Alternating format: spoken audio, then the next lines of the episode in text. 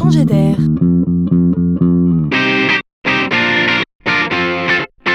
C'est la chronique de Laurent Collen. C'est le ballet des temps modernes. Un ballet surdimensionné avec des centaines de milliers de danseurs disséminés partout sur la planète. Pour coordonner leurs mouvements, on a recours à l'intelligence artificielle. À chaque consigne, tels des danseurs, ils se lancent à grande vitesse dans des grands espaces clos et valsent. Comme tout bon danseur qui se respecte, ils ont le rythme, l'élan, l'énergie. Ils évoluent nombreux dans des allées glacées en se croisant toujours, en se frôlant parfois, mais en ne se frottant jamais. Les mouvements sont précis, les trajectoires calculées, les danseurs robotisés. Leur chorégraphie sonne comme un code de la route.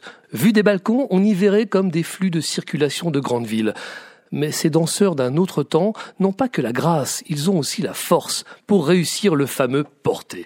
Une force extraordinaire venue d'ailleurs car ils peuvent exécuter un porté de 570 kilos.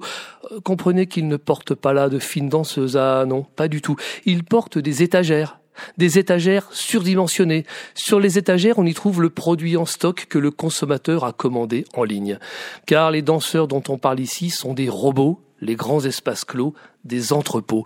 Ici, à chaque commande, ce n'est pas un homme qui court chercher le produit sur une étagère, c'est le robot qui, à pleine vitesse, dans un flux de circulation orchestré, amène l'étagère à hauteur des mains de l'homme pour qu'il empaquette le produit et l'envoie par colis postal.